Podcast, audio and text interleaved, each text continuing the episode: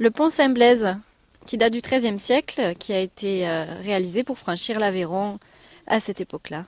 C'est celui qui permettait euh, d'acheminer des pierres pour construire le château ou, pas? Oui, exactement. Euh, en fait, ce pont a été construit juste après la, reconstruction de, la forteresse, au, milieu du XIIIe siècle. Ça correspond aussi au moment de la construction de l'église Saint-Jean l'Évangéliste.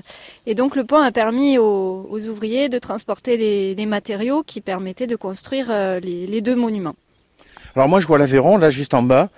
Très très très très calme cet Aveyron. Oui, alors ici c'est vrai que c'est assez calme, mais quand on descend euh, plus au sud, euh, il y a davantage de rapides. et puis l'Aveyron s'élargit ensuite à la Guépie avec la confluence du Vior pour, euh, pour aller jusqu'à Saint-Antonin. Alors là, nous sommes effectivement au pied de Najac, nous sommes en plein cœur des gorges de l'Aveyron. Vous nous les situez euh, géographiquement?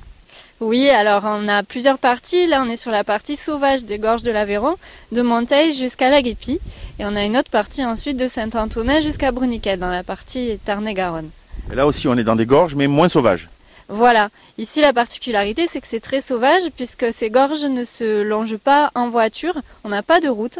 Euh, donc on peut les longer euh, à pied, en canoë ou en train. À pied, en canoë ou en train. Parlez-moi un petit peu de cette ligne de train, euh, parce que vous êtes chanceux d'avoir le train, vous, ici à Najac. Oui, c'est une chance, puisqu'on a encore la gare en activité à Najac. C'est la ligne Toulouse-Aurillac.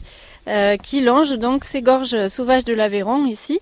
Euh, il y a 13 ponts et 13 tunnels qui ont été édifiés dans les années 1850 au moment où on a construit cette voie de chemin de fer. Donc c'était un véritable chantier euh, très, très important pour, pour faire passer ce train qui, qui traverse d'ailleurs ici Najac. Il y a un pont qui passe sous le village pour longer ensuite la rivière. On est vraiment sur une ligne exploitée. Oui, tout à fait. Ce n'est pas un train touristique, c'est toujours le, train TER euh, qui va jusqu'à Toulouse en train direct ou plus au nord jusqu'à Figeac-Aurillac. Je suppose malgré tout que vu la configuration des lignes, c'est pas un rapide rapide non plus. Il prend, à mon avis, son temps pour, euh, pour circuler. Oui, beaucoup de petites gares, euh, tout à fait. L'Aveyron ici a une particularité parce qu'en fait, la rivière entoure Najac.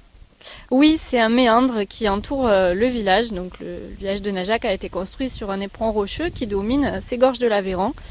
Vers le sud, oui.